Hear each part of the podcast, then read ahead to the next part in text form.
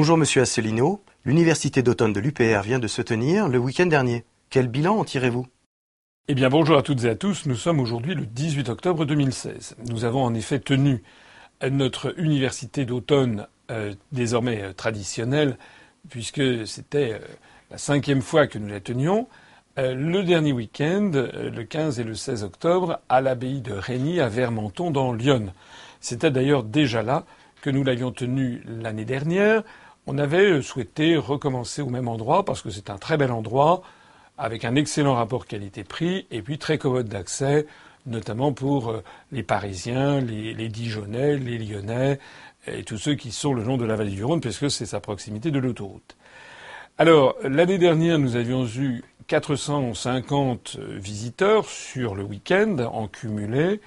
Et euh, cette année, nous avons enregistré 727 entrées payantes. 651 avaient fait une réservation auparavant par Internet. Et puis, nous avons eu donc de environ 70 personnes supplémentaires qui euh, euh, sont venus le, jour même, le, samedi ou le dimanche. À quoi il faut ajouter également ben, les invités qui étaient venus parfois accompagnés, et puis euh, également les journalistes ou quelques, enfin les journalistes, deux journalistes, et puis quelques, quelques bénévoles. Donc au total, on n'a pas été très loin de 800 personnes, entre 750 et, et 800 personnes. Alors c'est évidemment tout à fait considérable puisque ça représente une augmentation de 75% en un an. Euh, ce qui est d'autant plus notable, c'est qu'il faut comparer à ce que font les autres partis politiques, en particulier je pense au Parti socialiste, qui euh, cet été, euh, au mois d'août 2016, a été contraint par les événements d'annuler sa traditionnelle université qui devait se tenir à Nantes ils ont eu peur de manifestations. Il faut dire que cet été, on ne le dit jamais d'ailleurs dans les médias, mais que très régulièrement, il y a des permanences du Parti socialiste qui sont attaquées, euh, éventuellement d'ailleurs avec des cocktails Molotov à peu près dans toute la France. Et comme ça se tenait à Nantes, pas loin du projet d'aéroport de Notre-Dame-des-Landes, le Parti socialiste l'avait donc annulé. Et puis il avait, il avait repoussé cette université et elle s'était tenue euh, à Brest et elle a fait 250 personnes. En d'autres termes, euh, il faut regarder les choses en face. Ce sont des données euh, absolument euh, factuelles. à l'université d'été de l'UPR, nous avons eu trois fois plus de participants qu'à l'université du Parti socialiste. Voilà la situation. Alors évidemment, pour nous, c'est extrêmement satisfaisant. Extrêmement satisfaisant parce que tous les indicateurs sont, sont au vert. On a euh, fait des recettes qui nous permettent d'équilibrer euh, l'opération, ce qui est très important pour nous parce qu'on on essaie toujours évidemment d'équilibrer financièrement les actions que nous menons pour que ça ne grève pas euh, l'argent que nous donnent nos adhérents et nos donateurs que nous réservons pour des actions qui, elles, ne peuvent pas être financées autrement. Euh, nous avons donc, euh, euh, nous sommes parvenus à un équilibre financier, même à un bénéfice.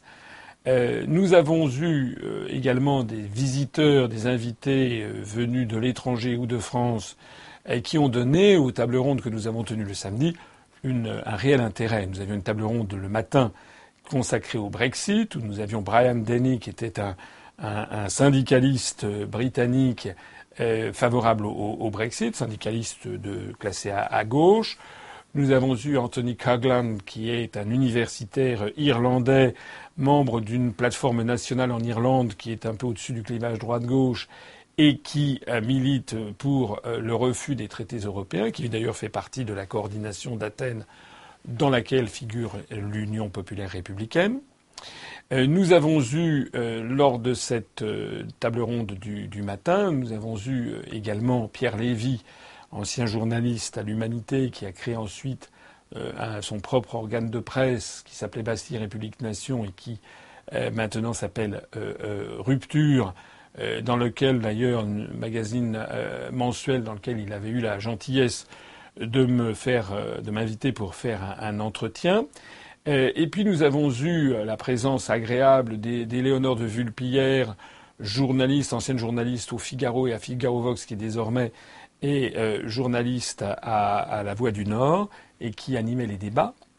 et puis, pour ne pas l'oublier, Nate Smith, qui est l'équivalent de numéro 2 du Parti pour l'indépendance du Texas, qui est venu nous donner son point de vue. Alors à ce propos, d'ailleurs, j'ai vu sur sur, euh, sur Facebook, il y a eu quelques personnes qui se sont étonnées de voir que l'on invitait euh, euh, ce, ce, parti. C'est moi qui m'étonne de leur étonnement.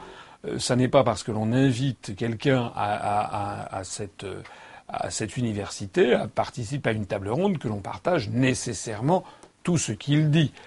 L'après-midi, par exemple, nous avons parlé des questions de réforme territoriale et nous avons eu la, le plaisir d'accueillir Madame Dominique Vérien, qui non seulement est le maire, la mairesse de Saint-Sauveur en, en Puisay, le pays de, Colette, euh, mais également elle est la présidente de l'association des maires ruraux de Lyon. Elle représente 240 maires ruraux et elle est maire UDI. Bon, alors l'UPR n'a rien à voir avec l'UDI, c'est le moins que l'on puisse dire. Il n'en demeure pas moins qu'elle est venue pour nous parler, donner son, son opinion sur la réforme territoriale. De même d'ailleurs que nous avions un maire qui, lui, est à l'UPR, Gérard Poulain, qui est le maire d'un village, d'un petit village euh, de, Normandie près de, près de Pont-l'Évêque. Et puis nous avions l'honneur et le plaisir euh, d'accueillir euh, non seulement nos délégués en Guadeloupe et en Martinique qui nous ont donné le point de vue de ce qui se passe sur les tentatives de démembrement de l'unité nationale vue d'outre-mer, mais nous avons eu la présence de l'amiral Michel Debray, gaulliste historique, euh, qui désormais est à la retraite, mais qui a été euh, le commandant du, du porte-avions Foch et du porte-avions Clémenceau, et qui est un fidèle adhérent de l'UPA depuis euh, depuis quatre ans. Voilà. Ces tables rondes ont été d'un grand intérêt, y compris d'ailleurs le, avec le, le, représentant du Parti pour l'indépendance du Texas, qui a fait, qui a dressé un parallèle tout à fait intéressant avec ce parti qui n'est rien en rien folklorique, qui, qui se développe à, toute allure, il a dressé un parallèle intéressant entre les États-Unis d'Amérique et ce que l'on veut nous imposer à nous, les États-Unis d'Europe, entre la quasi-dictature de Washington sur les États fédérés et la quasi-dictature de Bruxelles sur les États de l'Union européenne. Euh, et puis, euh, il nous a expliqué un petit peu comment était l'histoire du, Texas, pays qui a été dont l'indépendance a été reconnue par la France en 1838. Alors bien entendu, euh, dans cette invitation, il y avait aussi une réponse du berger à, la bergère, puisque les États-Unis d'Amérique ne se gênent jamais euh, pour mettre leur nez dans les affaires intérieures des autres États, et en particulier pour favoriser l'apparition de mouvements centrifuges. Euh, on a vu il n'y a pas très longtemps une photographie du secrétaire d'État américain, M. John Kerry, qui s'était fait prendre en photo avec un t-shirt au drapeau de, la Bretagne, au drapeau breton. Euh, on sait que à la Maison Blanche, il n'y a pas très longtemps, Gilles Simeone euh, de Corse, euh, qui fait partie de la de la de l'actuel exécutif de, de, la région Corse, a été reçu à la, à la Maison Blanche. Nous avons trouvé que c'était tout à fait judicieux de le recevoir, ce Nate Smith, qui d'ailleurs est un homme tout à fait sympathique. Ce parti pour l'indépendance du Texas, d'ailleurs, n'ayant aucun lien, ni de près ni de loin, avec des mouvements d'extrême droite. J'en profite d'ailleurs pour dire qu'il y a eu un débat pour savoir justement euh, est-ce que si on invite le président pour l'indépendance du Texas, est-ce que ça veut dire euh, que l'on est favorable à l'indépendance de la Corse? Donc le débat a porté en fait sur des questions d'échelle. Je rappelle que le Texas est 20% plus grand euh, que la France, que le Texas, et, par exemple le Parti pour l'indépendance du Texas ne verrait pas d'un très bon œil l'indépendance du comté d'Austin, par exemple, qui aurait à peu près la taille de la, de la Corse. Voilà. Alors ça, c'était les tables rondes qui ont été vraiment tout à fait intéressantes et qui, notamment l'après-midi, on a pu parler de la question dramatique de la suppression des communes en France qui est organisée par les pouvoirs publics sans que les Français n'aient eu leur mot à dire. Ensuite, cette journée du samedi, eh bien, j'ai fait un, mon discours de, rentrée, qui, je crois, a été euh, assez enthousiasmant. En tout cas, il y avait beaucoup d'enthousiasme, presque même de ferveur dans la salle. Pourquoi me faire confiance? Parce que si j'ai consacré tant et tant d'efforts depuis dix ans, parce que j'en ai vraiment consacré, et ça continue, c'est par amour pour mon pauvre pays. C'est par respect pour toutes les générations qui l'ont bâti.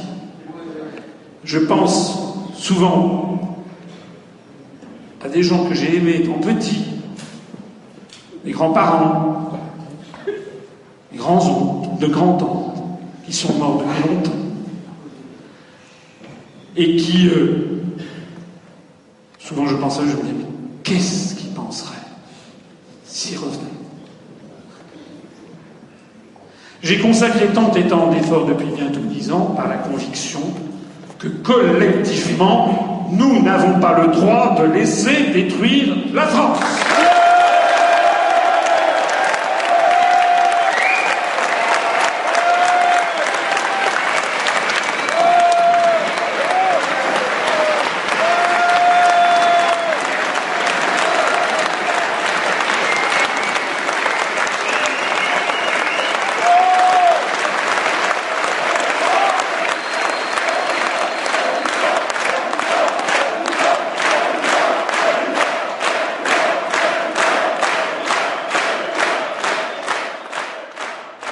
Ce qui est de bon augure pour la suite des événements, puisque finalement, eh les gens qui sont venus à cette université sont repartis assez galvanisés. On a pu le voir d'ailleurs le lendemain lors des ateliers, lors des ateliers qui portaient à la fois sur le militantisme, euh, sur la recherche des parrainages pour la présidentielle qui se poursuit, et sur euh, l'organisation des élections législatives. Voilà. Donc, en gros, succès complet pour cette, euh, pour cette manifestation annuel. Succès même un peu trop complet puisque euh, il est probable que pour l'année prochaine nous ne pourrons pas retourner dans ces mêmes locaux. Nous étions à la limite de la saturation. Il avait fallu d'ailleurs un petit peu un petit peu en catastrophe au cours des derniers jours avoir recours à des prestataires extérieurs pour faire installer des barnums et faire installer des dispositions qui permettaient de recevoir plus de monde. Je ne voudrais pas parler de cette université sans quand même citer, d'abord remercier tous les participants, les invités qui sont venus, mais sans donner également un coup de chapeau. Euh, d'abord, bien entendu, à toutes celles et à tous ceux qui sont venus parfois de loin, euh, y compris parfois d'ailleurs de l'étranger, pour assister à cette université qui, comme je l'ai dit, a rassemblé vraiment, vraiment beaucoup de monde. Je voudrais également euh, remercier du fond du cœur et très sincèrement les bénévoles, tous les bénévoles qui euh, se sont joints à cette organisation. Je pense à Thierry, notre chef cuisinier, à son fils Benoît, qui tenait la boutique, également à tous ceux qui, ceux qui celui qui tenait la, boutique des spiritueux, du, champagne, UPR, et puis à toutes celles et à tous ceux qui euh, ont tenu euh, à l'entrée le, la, caisse, le filtrage, vérifier que les gens avaient bien régler euh, leur entrée, et puis toutes celles et tous ceux qui, euh, pendant toute la durée euh, de l'université ont servi, passé les plats lors des, déjeuners ou des dîners, ont aidé à l'organisation logistique de l'ensemble, sont allés chercher au dernier moment parce que les gens mangeaient finalement beaucoup, puis il y en avait plus que prévu. Il a fallu aller acheter et commander des, centaines de baguettes de pain supplémentaires, euh, sans oublier non plus la, sécurité. Donc, à tous ceux-là, à toutes celles-là et à tous ceux-là, un très grand merci, parce que bien souvent, ils n'ont pas pu assister aux tables rondes, ni même à mon discours, ni à la tombola qui a eu lieu le samedi soir. Ils ont donc fait preuve d'abnégation et je tiens à leur donner un grand coup de chapeau parce que sans elles et sans eux, eh bien, cette organisation, cette université n'aurait pas pu se tenir, ou du moins dans des conditions bien moindres. Alors je ne dis pas que tout était parfait. À chaque édition de cette université, on améliore un petit peu le, système. On a pris note d'un certain nombre de difficultés que nous avons rencontrées. On essaiera de faire mieux la prochaine fois. Le seul, finalement, la seule ombre au tableau, euh, s'est trouvée ailleurs. La seule ombre au tableau, c'est que finalement, nous n'avons quasiment pas eu de médias. Voilà. Nous avions invité un certain nombre de grands médias nationaux aucun n'est venu. Nous avions invité France 3 Bourgogne, qui n'est pas venu, alors qu'ils étaient quand même venus faire un petit reportage d'une minute trente l'année dernière, ce qui est tout à fait choquant et même scandaleux, puisque dans Lyon en, particulier et dans Bourgogne en général, c'est extrêmement rare qu'il y ait un événement politique qui regroupe près de 800 personnes. Ça n'existe pas. J'ajoute qu'il y avait des invités, j'en ai cité quelques-uns, qui étaient des invités de marque, à commencer par la présidente de l'association des maires ruraux du département où nous étions, de Lyon. Donc il y a eu une volonté, encore une fois, de faire comme si l'UPR, c'est-à-dire comme si vous et moi, nous n'existions pas. Je voudrais quand même saluer euh, deux journalistes qui sont venus. Euh, le journaliste qui est venu pour Lyon républicaine, un journal qui a fait ensuite un petit article qui n'est pas très, pas très long, mais enfin au moins il y a eu une petite présence dans ce journal. Et puis euh, surtout, le journaliste de la télévision web Auxerre TV, qui a réalisé un entretien qui a duré 1h15, un peu moins, 1h07 je crois, un entretien qui est de grande qualité, parce que j'ai eu affaire à un journaliste, on est presque sidéré que ça existe encore, j'ai eu affaire à un journaliste qui me posait des questions et qui me laissait y répondre. Voilà. Et ces questions n'étaient pas malveillantes systématiquement, on voyait l'homme qui cherchait à comprendre et à présenter l'UPR euh, aux auditeurs pour ce qu'elle est. Il était venu d'ailleurs euh, l'année dernière, il avait fait euh, un entretien qui avait duré une trentaine de minutes, je crois qu'il avait été très intéressé, c'est la raison pour laquelle il est, revenu. Tout ceci prête quand même d'ailleurs à philosophie, puisque, en définitive, on est maintenant surpris qu'en France, il y ait des journalistes qui fassent leur métier. Parce que le métier d'un journaliste, ça n'est pas euh, d'attaquer constamment euh, euh, ses invités. D'ailleurs, il ne les attaque pas de la même façon. Il y a des invités, des journalistes qui ont droit à toutes les antennes systématiquement et à qui on, sert la soupe.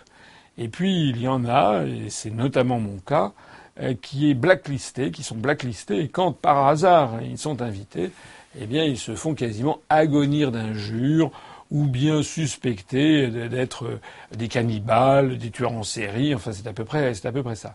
Eh bien là, ça n'était pas le cas. Je vous renvoie à cet entretien avec Auxerre TV, qui est un entretien de qualité, euh, tout simplement parce que le journaliste a posé des questions intelligentes et il m'a laissé le temps d'y répondre.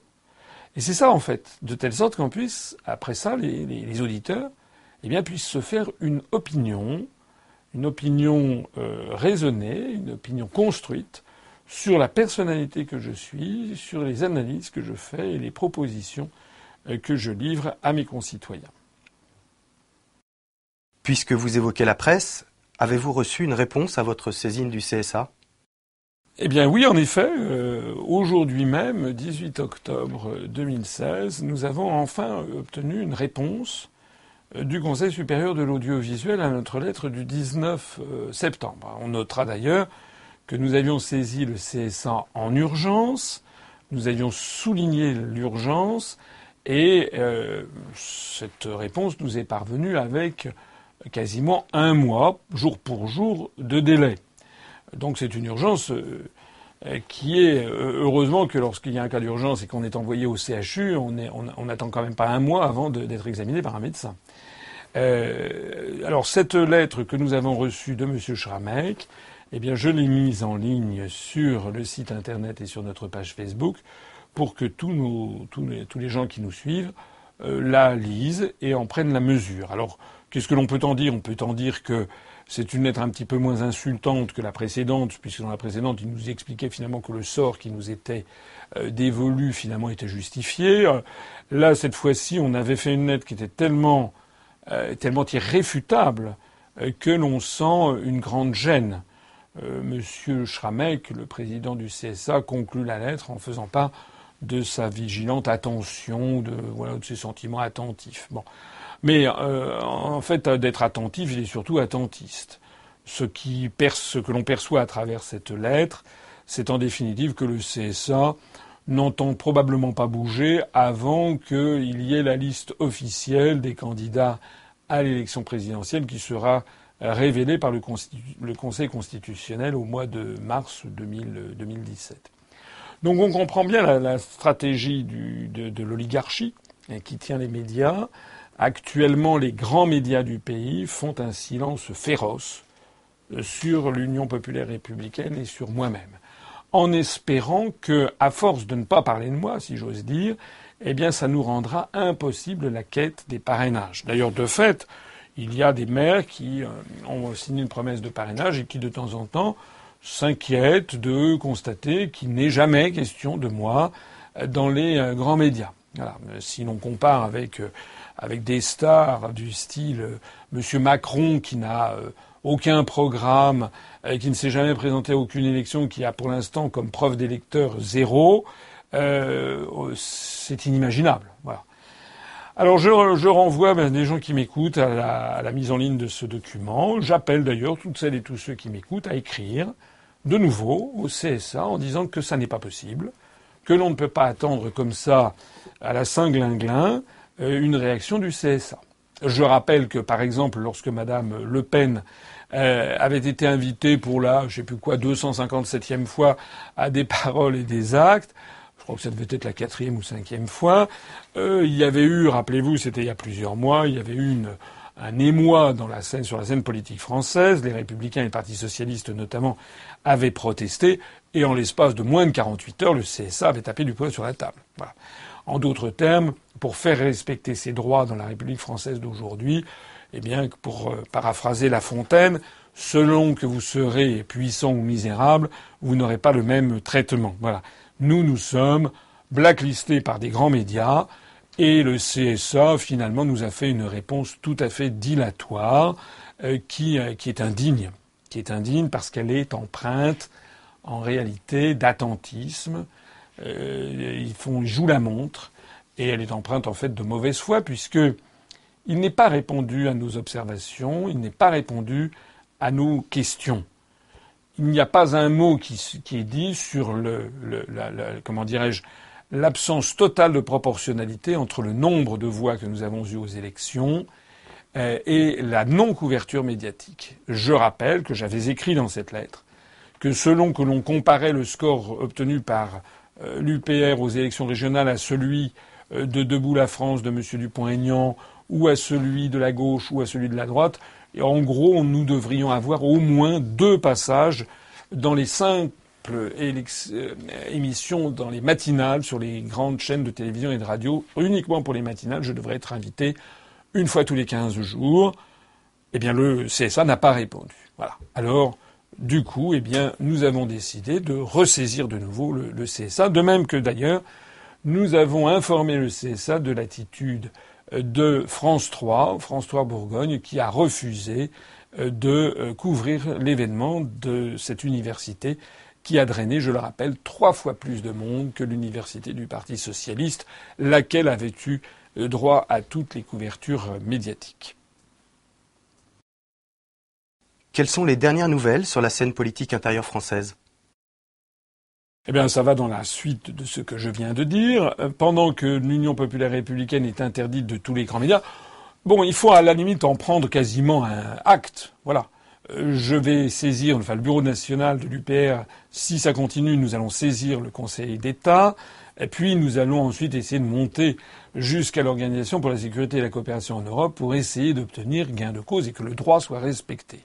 Mais beaucoup de Français regardent ça avec sidération c'est quand même invraisemblable le sort médiatique qui nous est réservé.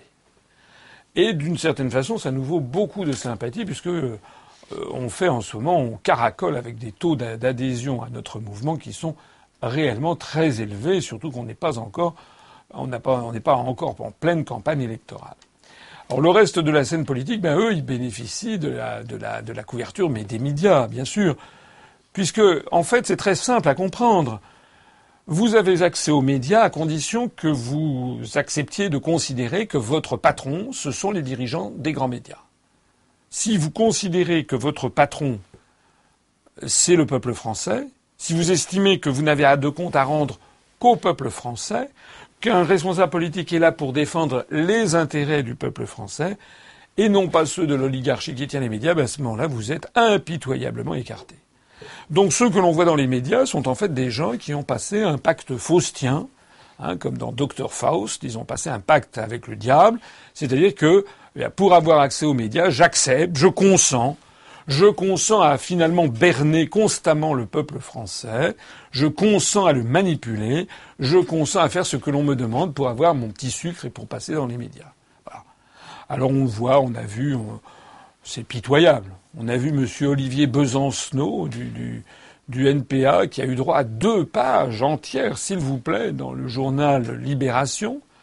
Euh, dans ce journal Libération, euh, Olivier Besancenot a, tapé sur la Ve République en disant que c'était comme une poule à qui on a, ou un canard à qui on a coupé la, la tête et qui continue à courir, enfin, etc., etc. Mais dans ces deux pages d'entretien, M.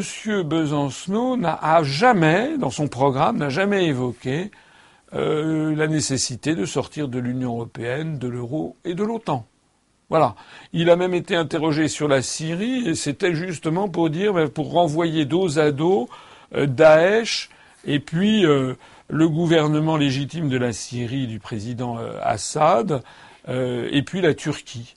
Il n'a pas dit un mot sur l'hégémonie américaine, sur le rôle essentiel de Washington dans toutes ces opérations, depuis le début d'ailleurs, puisque c'est bien sur initiative washingtonienne et américaine que la Syrie a commencé à être déstabilisée dans une politique d'ailleurs de remodelage du Grand Moyen-Orient euh, qui avait été annoncée clairement à partir de 2001-2002 à suite aux attentats de New York euh, et dont le général Wesley Clark s'était fait l'écho, j'en ai parlé dans l'une de mes conférences. Alors ça, eh bien, M. Besancenot euh, n'en parle pas, donc voilà un, trotskiste qui euh, est fidèle au trotskisme, eh bien, en fait, sert les intérêts des États-Unis d'Amérique.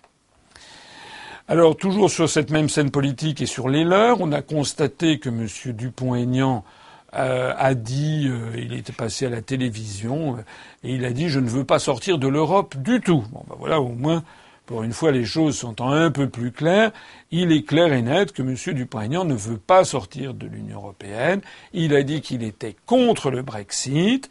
Il veut, comme tous les autres, faire une autre Europe, etc. Donc, laissons-le faire une autre Europe. En attendant, il faut absolument que toutes celles et tous ceux qui m'écoutent euh, soient fermes dans leurs convictions et ne laissent jamais passer qui que ce soit qui nous expliquerait que M. Dupont-Aignan penserait comme nous. Voilà. Hein. Alors j'ai vu un maire qui m'a dit qu'il avait vu M. Dupont-Aignan, euh, un maire qui, a décidé de me parrainer. évidemment, M. Dupont-Aignan faisait triste mine. Et lui a dit mais pourquoi il faut me parrainer? C'est ça. Et donc le maire a dit mais vous n'êtes pas clair. Alors, M. Dupont-Aignan a fait son maquignon. C'est un rôle habituel qu'il fait, qu'il fait de ça depuis des années. C'est-à-dire, c'est sous le sceau du secret. Oui, mais en fait, je suis d'accord, il va falloir sortir de l'Union européenne, mais ça n'est pas habile de le dire, de faire comme fait Astino. Il faut avancer masqué. Il a même dit, M. Dupont-Aignan, il a utilisé, paraît-il, vis-à-vis de Sommer, l'expression j'avance en crabe. Alors moi, je voudrais dire quelque chose là-dessus. Et je m'adresse ici aux gens qui suivent M. Dupont-Aignan. Premièrement, euh, il croit détenir un secret d'alcôve, euh, c'est éventé. Ça fait des, années que M. Dupont-Aignan, mais c'est également les autres bonimenteurs, tiennent des discours à géométrie variable. Voilà. Ils vont dire, s'ils sentent que leur interlocuteur est favorable à la sortie de l'Union européenne, s'ils sentent que leur interlocuteur regarde avec beaucoup d'intérêt vers mes analyses et vers l'Union populaire républicaine, à ce moment-là, ils vont leur dire sous le sceau du secret, mais non, mais ne vous inquiétez pas, je suis d'accord, mais je suis plus malin qu'Asselineau. Et puis, euh, trois mètres plus loin, s'ils sentent qu'ils ont un interlocuteur qui dit ah non, il faut vraiment rester dans l'Europe parce que l'Europe c'est la paix, eh bien ils diront ne vous inquiétez pas, il est bien évident qu'on va rester dans l'Europe. Voilà. Ça, c'est le politicard absolu dont vous devez absolument vous méfier. Hein, c'est même pas que vous devez vous méfier, vous devez les fuir. Je voudrais insister d'ailleurs à ce propos sur les gens qui euh, se me brocardent en disant euh, que je souhaite toujours la clarté. Oui, je souhaite la clarté. Je souhaite la clarté parce qu'il est important que les gens comprennent ce qui se passe. Sortir de l'Union européenne, de l'euro et de l'OTAN, ça n'est pas de la gnognotte, comme je l'ai dit. C'est un changement géopolitique majeur, c'est un bouleversement historique séculaire. Il faut remonter à 1944, pour ne pas dire à 1918, pour ne pas dire peut-être même avant, à 1815 avec le concert des nations du Congrès de Vienne, pour avoir un bouleversement géopolitique d'une telle ampleur que celui que, qui, constituera la sortie de la France de l'Union européenne, de l'euro et de l'OTAN. Donc, dans ces conditions, on ne peut pas faire ça euh, comme ça, euh, comme des maquignons entre deux portes. Ça, ça n'est pas possible. Il y a souvent des gens qui me disent, mais est-ce que les États-Unis vous laisseront faire? Mais les États-Unis me laisseront faire, moi, parce que j'aurais été élu sur ce programme. Et que j'aurais donc la légitimité de savoir que tous les Français qui m'ont voté pour moi ont voté sans l'ombre d'une ambiguïté pour la sortie de l'Union européenne, de l'euro et de l'OTAN. C'est ça qui me donnera la force de conduire ce changement majeur si nécessaire, si impératif pour la survie de la France. En revanche, tous ceux qui auront passé leur temps à avoir des propos chèvre-chou et qui auront fait croire à leurs électeurs qu'en fait ils vont changer d'Europe n'auront aucune légitimité pour faire autre chose. J'ai parlé de M. Dupont-Aignan, je peux parler de M. Mélenchon. M. Mélenchon nous a gratifié il y a quelques jours des dix propositions phares de son programme. Alors parmi ces dix propositions, il est question du refus du TAFTA, de la suppression de la loi travail de Mme El Khomri, euh, de l'imposition de la règle verte, de la séparation des banques, etc., etc., et puis de la euh, refondation ou, de la démocratisation des traités européens. M. Mélenchon accouche encore une fois d'une souris. C'est pas M. Mélenchon, c'est M. Baudruchon. Piouf Voilà. Parce que comment peut-on supprimer la loi travail de Mme El Khomri? Comment peut-on refuser le TAFTA puisque M. Mélenchon refuse de sortir de l'Union européenne, de l'euro et de l'OTAN? Il a même fait marche arrière par rapport à ce qu'il disait il y a une quinzaine de jours où il disait qu'il fallait sortir des traités européens ce qui était une formule d'ailleurs extrêmement vicieuse, parce que sortir des traités européens, ça ne veut pas dire sortir de l'Union européenne. Ça peut vouloir dire je reste dans l'Union européenne, mais je sors des traités européens, c'est-à-dire que je refuse de les appliquer, tout en restant dans l'Union. Enfin bon, un méli-mélo, un pataquès, la seule chose que j'invite les gens à regarder en face, c'est que M. Mélenchon décidément, a donc publié les dix mesures principales de son programme. Il n'y est question ni de sortir de l'Union européenne, ni de sortir de l'euro, ni de sortir de l'OTAN. Donc tout le reste, eh bien, c'est du pipeau, c'est du vent, c'est de la manipulation de ses électeurs. Et bien alors maintenant, si on regarde de l'autre côté, si on regarde à l'extrême droite, eh bien là, on s'aperçoit qu'il le Front National, dont la position toujours sur les questions européennes est euh, plus floue que jamais, puisque le Front National de la Jeunesse vient de lancer une grande opération sur l'Europe des, nations, donc il est toujours, c'est toujours le, FN fait comme les autres, propose une autre Europe. Mais actuellement, le Front National a des, soucis puisqu'il commence à être euh, sous le regard de la justice sur des affaires euh, financières avec notamment les sociétés Cotelec et Jeanne, où il y a des soupçons de financement euh, irréguliers, voire illégaux. donc il va y avoir des procès, euh, éventuellement d'ailleurs je crois un procès avec neuf personnes qui devraient être traînées devant la justice pour éventuellement escroquerie au détriment de, l'État. donc on n'a pas fini d'en entendre parler du côté du, Front National. On s'aperçoit d'ailleurs que le Front National est endetté, que ces structures se sont endettées.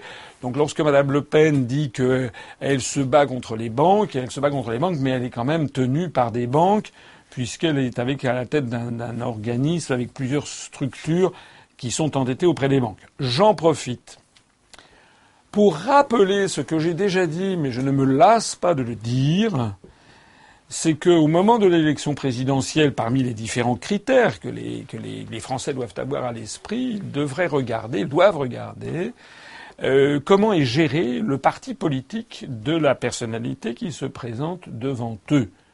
Moi, j'ai le plaisir, la fierté d'expliquer que notre mouvement politique, qui n'a qui a zéro euro d'argent public, à la différence du Front National, à la différence de Debout la France de M. Dupont-Aignan, à la différence du LR des Républicains, à la différence du Parti Socialiste ou à la différence du Front de Gauche, j'en passe et des pires, eh bien nous, nous avons zéro euro d'argent public, mais nous avons également zéro euro de dette.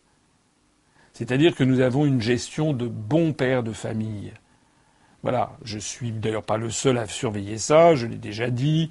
Notre secrétaire général Guillaume Serrano, notre trésorière Catherine Lassonnet veillent comme, euh, voilà, comme la prunelle de leurs yeux sur l'argent que vous nous confiez. Alors c'est très important parce que vous pouvez être sûr que nous gérerons la France avec le même scrupule lorsque nous serons arrivés aux affaires. Et ça, c'est un point qui me paraît très important à souligner. Vous avez participé au sommet de l'élevage le 7 octobre dernier. Quels enseignements en avez-vous tiré j'ai été effectivement invité, enfin je suis allé au sommet de l'élevage qui se tenait à Clermont-Ferrand. J'avais été invité par Monsieur Ebrard, qui est un journaliste que je connais maintenant depuis quelques, quelques années, euh, qui fait partie de ces journalistes qui euh, exercent encore leur métier de journaliste de façon sérieuse, consciencieuse, scrupuleuse. J'ai cité tout à l'heure euh, les journalistes de OCR TV ou celui de Lyon républicaine. J'aurais dû d'ailleurs mentionner celui de Radio Lyon euh, qui m'a également interrogé euh, le surlendemain. Mais là, M. Hébrard de TV Agri, qui est la télévision web du monde agricole, eh bien, m'avait invité à venir répondre euh, aux questions, à ces questions, pendant 15 minutes. Je passais d'ailleurs juste après Madame, Madame Le Pen. J'ai regretté de ne pas avoir pu débattre d'ailleurs avec elle. Alors, euh, suite, enfin, au cours de ce, sommet de l'élevage, je suis allé voir, il y a des, spécimens assez extraordinaires de, vaches ou de taureaux euh, euh, du Cantal, de Salers, etc., euh, qui sont des, bêtes d'élevage tout à fait tout à fait impressionnantes. Les taureaux qui pèsent une tonne six. Euh, mais au-delà de, de, ce petit folklore, ce qui est, triste, c'est que l'on voit bien que le cœur n'y est pas et l'on voit bien que la situation de l'agriculture, notamment de l'agriculture familiale, est en pleine débandade. Euh, on a eu des chiffres qui ont été révélés euh, au cours des derniers jours, notamment par le journal Les Échos, qui sont quand même extrêmement impressionnants. Euh, en 2014, en 2014, il y a deux ans, il y avait 18% des, des agriculteurs qui gagnaient 350 euros par mois. C'est la misère, c'est le seuil de la misère, une misère qui est camouflé, parce que quand on vit à la campagne, on a des produits en nature, on peut manger des œufs que pondent les poules, on peut avoir un petit euh, jardin potager, donc euh, on ne meurt pas de faim, mais enfin, évidemment, c'est quand même extrêmement, extrêmement juste, c'est même en dessous du seuil de pauvreté. Eh bien, ce qu'il faut savoir, c'est que ces 18% de 2014, qui gagnent 350 euros par mois, sont devenus 30% en 2016. C'est-à-dire qu'on assiste à une espèce de disparition accélérée, non pas de toute l'agriculture française, parce qu'il y a quelques niches, ceux qui bénéficient d'appellations d'origine protégée, ou bien la très grande agro-industrie, notamment dans les grandes plaines céréalières du Nord ou de la Beauce, qui, eux, bénéficient effectivement de l'ouverture de l'agriculture française aux quatre vents de la concurrence planétaire. Mais ce dont je parle, moi, c'est de l'agriculture familiale traditionnelle, qui est l'essence même de la France. France qui est quand même depuis 2000 ans un grand pays agricole. On est en train de laisser euh, disparaître euh, l'agriculture, l'agriculture familiale. Ça ne, ce sont des drames humains inouïs. Euh, si l'on va sur le site du ministère de l'Agriculture, on découvre que le, site, que le ministère de l'Agriculture lui-même envisage la disparition de 22 à 25 000 exploitations agricoles, notamment dans le domaine de l'élevage, au cours de l'année euh, qui vient. C'est effarant. L'État ne joue plus son rôle protecteur. Et puis l'on assiste à des consultations justement sur. Vous savez qu'il y a une épidémie de suicide dans le monde paysan, euh, puisque beaucoup d'agriculteurs prennent à cœur le fait de préserver euh, l'outil de travail de leur exploitation agricole qui vient des parents, des grands-parents, des arrière-grands-parents, des arrière-arrière-grands-parents, etc. Les agriculteurs, plus que toute autre catégorie sociale en France, s'inscrivent dans une chaîne de génération et souvent c'est perçu comme un drame épouvantable que de ne plus pouvoir assurer la viabilité de son exploitation, pour des raisons d'ailleurs qui ne tiennent pas à l'habileté de l'agriculteur, mais qui tiennent tout simplement aux conditions économiques dans lesquelles ils sont placés. Il y a donc un, système, un service d'écoute par téléphone et d'accueil euh, pour les, les, agriculteurs suicidaires qui euh, reçoit jusqu'à 285 consultations par mois, c'est-à-dire quasiment 10 par jour. Voilà, heureusement, heureusement, les gens ne passent pas à l'acte dans l'écrasante majorité des cas, mais ça montre le désespoir de toute une profession, et même au-delà d'une profession, je n'hésite pas à dire, c'est une partie de, l'âme de la France qui est en train d'être détruite. Alors là, je voudrais m'adresser, euh, s'il y a des agriculteurs qui me regardent, je voudrais m'adresser à eux pour leur dire que je suis pas seulement plein de compassion, comme les autres responsables politiques, mais de volonté d'action. Voilà. Si j'arrive au pouvoir, euh, comme je l'ai déjà dit euh, un nombre de fois incalculable, je le redis de nouveau, la première décision que je prendrai, c'est de convoquer les chefs d'État et de gouvernement de l'Union européenne et de leur notifier la décision prise par la France de sortir de l'Union européenne, de l'euro et de l'OTAN. En tout cas, de sortir de l'Union européenne et de l'euro avec les chefs d'État et de gouvernement de l'Union européenne. C'est ce qui déclenchera le processus de notification prévu à l'article 50. Et mon souci sera ensuite de tout faire pour arrêter l'hémorragie des exploitations agricoles artisanales et au contraire pour favoriser de nouveau l'installation de jeunes agriculteurs euh, euh, à la campagne. Alors, euh, comment on ne va pas revenir aux effectifs, bien entendu, des années 60, mais on doit et on peut arrêter la disparition de l'agriculture artisanale, familiale, et pareil pour la pêche d'ailleurs.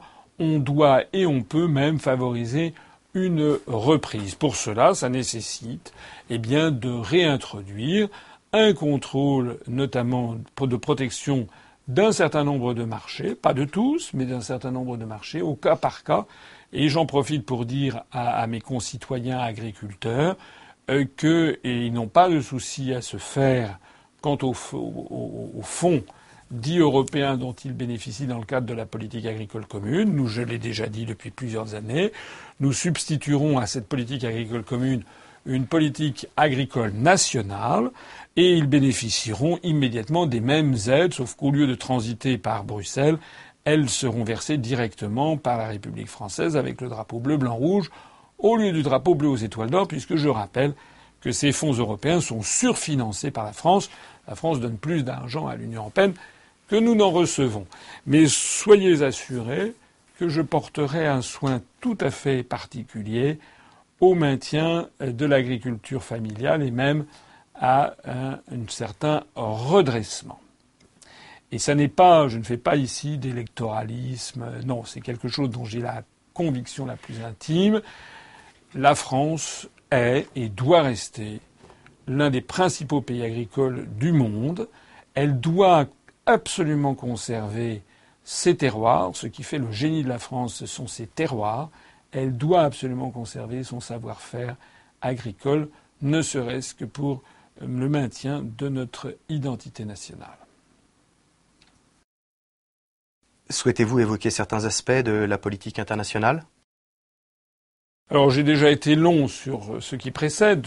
J'essaie de faire des, entretiens un peu plus courts, puisque certains m'ont dit que, paraît-il, c'était un peu trop long.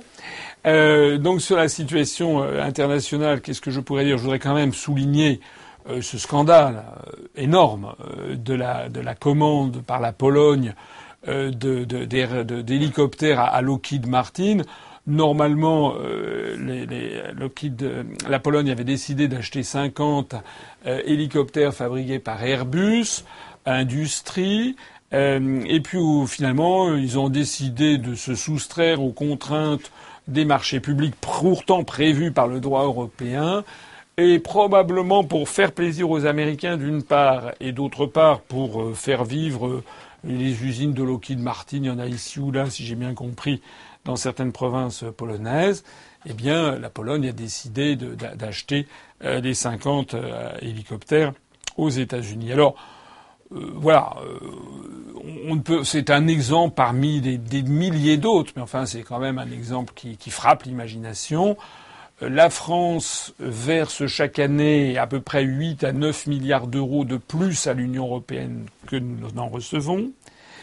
Cet argent sert à financer une partie des structures euh, de la Commission européenne, du Parlement européen, de la Cour de justice de l'Union, des institutions européennes de façon générale, mais sert également à financer une partie des transferts financiers vers les pays bénéficiaires nets des aides européennes, que sont les pays de l'Est et notamment la Pologne.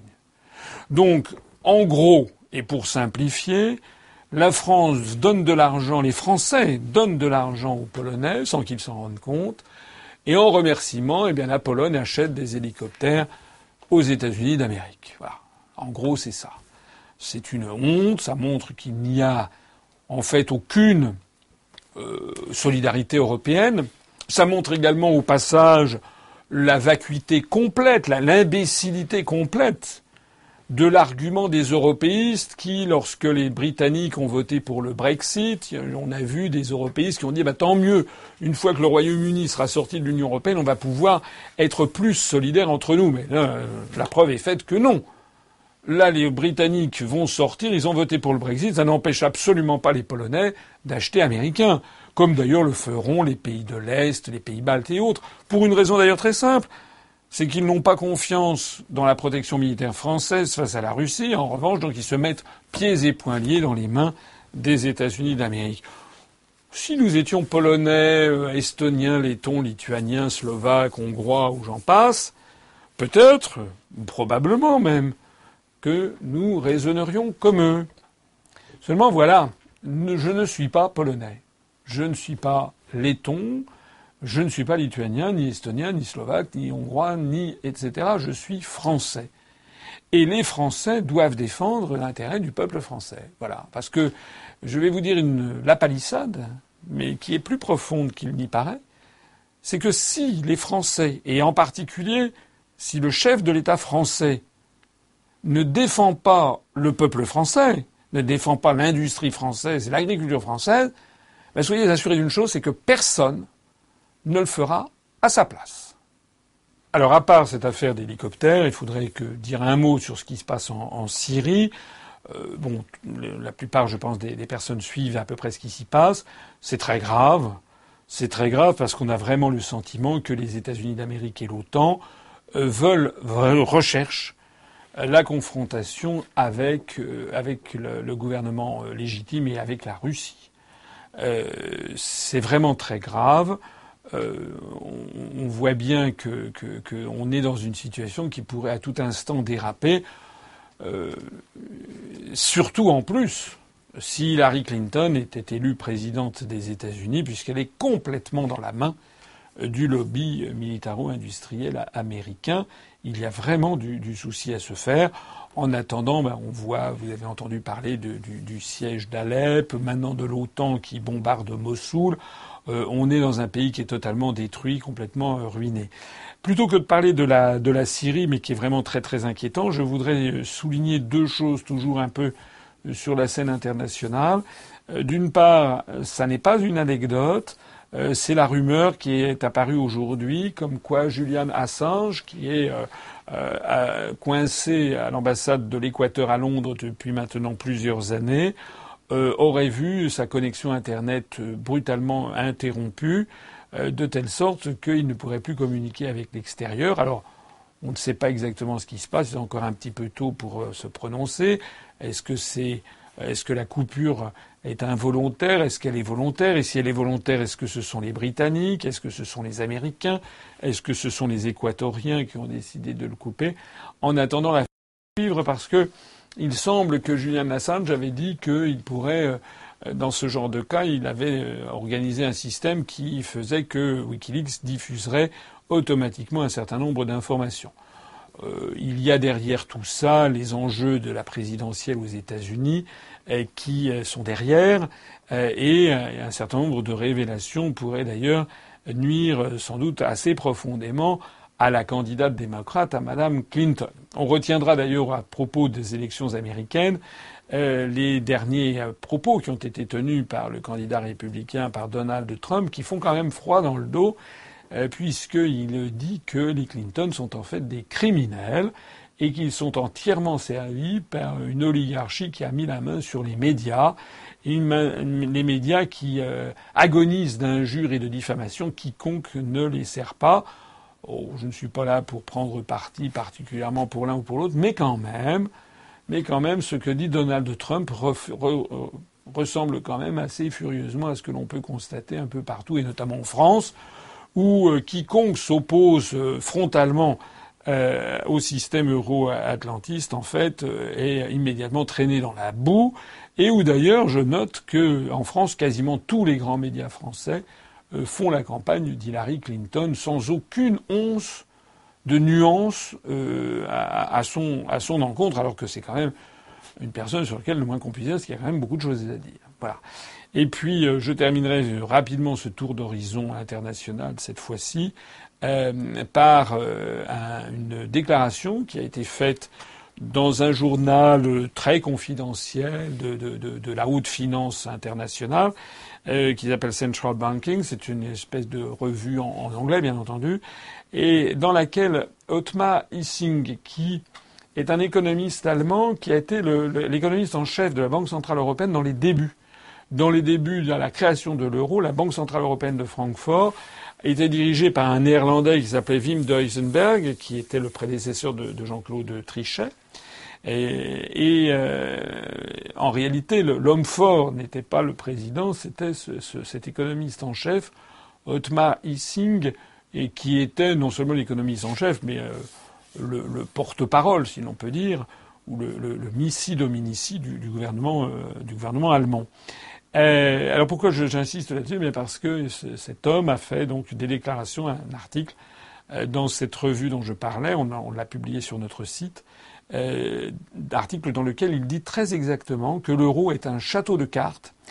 House of Cards, ça se dit en anglais, est un château de cartes qui est voué à s'effondrer, un set to collapse, voilà, qui est voué à s'effondrer. C'est-à-dire qu'on a affaire à l'un des, meilleurs experts mondiaux de, l'euro, l'un de ses pères fondateurs, l'un des techniciens même qui a été à l'origine même de la création de l'euro et qui maintenant, en 2016, explique que de toute façon l'euro est voué à, s'effondrer. Voilà.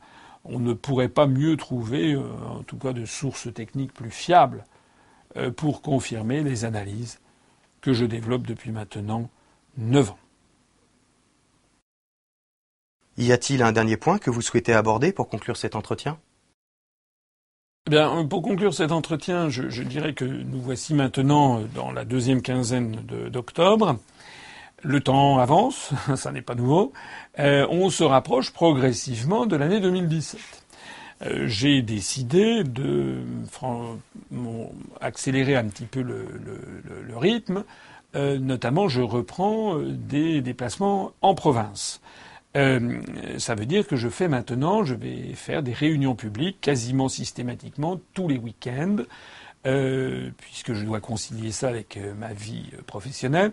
Mais tous les week-ends, je vais me rendre en province, dans, euh, pour euh, évidemment la préparation de l'élection présidentielle. Euh, j'ai toujours bon espoir de pouvoir participer à cette élection présidentielle. Je redis ici ce que j'ai déjà dit précédemment. Nous n'avons pas encore les 500 promesses de parrainage. Nous en souhaitons d'ailleurs davantage, mais nous poursuivons nos efforts. Et encore une fois, je lance un appel à toutes celles et à tous ceux qui m'écoutent, en particulier à ceux qui sont maires de petits villages ou qui sont des familiers ou des proches de maires, qu'ils se manifestent à nous. Il faut absolument que l'on tende tous nos efforts pour parvenir à avoir ces parrainages pour le mois de février prochain, puisque c'est en février euh, que le Conseil constitutionnel enverra les, euh, les formulaires de présentation de candidats qui sont les formulaires officiels. Je reprends donc mon bâton de pèlerin que j'ai pris il y a bientôt dix ans, il y a neuf ans et demi, pour aller voir mes compatriotes et dans des réunions publiques où je vais leur présenter petit à petit les différents éléments de mon programme 2017 qui euh, sera une reprise assez large, euh, même quasi complète, de programme de 2012. Mais je voudrais en profiter euh, pour appeler toutes celles et tous ceux qui me regardent à prendre toute la mesure de la responsabilité qui leur incombe. J'insiste, je vois beaucoup, beaucoup de gens qui se rapprochent de notre mouvement. On l'a vu à cette université euh, d'automne dans Lyon, de l'abbaye de Régny, qui a été un franc, un, grand et franc succès. Euh, je vois encore des gens qui hésitent à adhérer à l'UPR. N'hésitez plus. Voilà, au bout de neuf ans et demi, il me semble que j'ai quand même apporté tous les gages et toutes les preuves que euh, j'étais quelqu'un de, fiable, euh, dont les analyses sont vérifiées par les événements. Je ne crois pas m'être jamais trompé de façon importante depuis neuf ans, ou en tout cas je, je, je, lance un appel, trouver des éléments importants, significatifs où je me sois trompé dans mes années, je ne pense pas qu'il y en ait.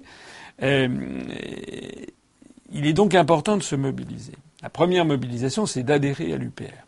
On est actuellement sur un rythme excellent d'adhésion, mais euh, compte tenu de la gravité des événements, quand je vois que nous avons eu 190 000 électeurs au régional de 2015, euh, nous avons aujourd'hui 12 400 et quelques adhérents, c'est beaucoup, mais il y a une marge de, marge de progression considérable. Euh, imaginons qu'un quart de nos, de nos électeurs de 2015 adhèrent. Euh, nous aurions 45 000 ou 48 000 euh, adhérents. On aurait quatre fois plus d'adhérents, ce qui nous donnerait beaucoup plus d'argent et ce qui nous donnerait un poids, un poids sur la scène politique française qui serait incontestable. Donc je lance un appel à l'adhésion. Ce n'est pas la mer à boire, c'est au contraire fondamental de se mobiliser, puisque sans vous, je ne peux rien. Je ne suis que le porte-parole de, de mouvements politiques que j'ai créés et qui, je le crois très honnêtement, apparaît de plus en plus comme la véritable solution au problème de la France. Et puis le deuxième appel euh, que je lance, c'est un appel à s'inscrire sur les listes électorales. Euh, il ne faut pas euh, écouter les sirènes euh, qui vous disent que de toute façon tous les hommes politiques sont pourris et que de toute façon il faut s'abstenir. Quiconque s'abstiendra en 2017 à l'élection présidentielle, en fait, reviendra à voter pour l'oligarchie. Si je suis à l'élection présidentielle eh bien, si vous votez pour moi, vous ferez un bras d'honneur à l'oligarchie, vous vous opposerez frontalement avec le seul candidat qui vous donne la clé du problème, la sortie de l'Union européenne, de l'euro et de l'OTAN. Si vous pensez que j'ai raison, si vous pensez comme moi, mais si par euh, négligence ou de façon à l'issue d'un raisonnement tarabiscoté, eh bien, vous n'êtes pas inscrit sur les listes électorales et si vous ne votez pas et donc si vous ne participez pas aux élections, eh bien, ça fera une voix pour moi en moins et donc ça sera une chance en plus pour Juppé ou Sarkozy ou Hollande ou Valls d'arriver à la présidence de la République. Je comprends que les gens n'aient pas envie de voter lorsqu'ils ont le choix entre euh, Jupon et Macré, hein, entre Juppé, Macron ou Sarkoland ou, euh, ou je ne sais pas quoi, ou Valsebourg ou, ou Le Penenchon. Ça, je comprends. Mais en 2017, si tout va bien, vous aurez un choix, le vrai choix, c'est de voter Asselineau. Donc, si vous êtes d'accord avec tout ce que je dis, précipitez-vous, ne remettez pas ça à demain. Nous allons bientôt être au mois de novembre, il restera plus que deux mois. Donc euh, l'expérience montre qu'il faut le faire tout de suite. Vous allez, vous regardez sur Internet les formalités euh, pour vous inscrire sur la liste électorale et vous allez à la mairie. C'est très facile, c'est très rapidement fait.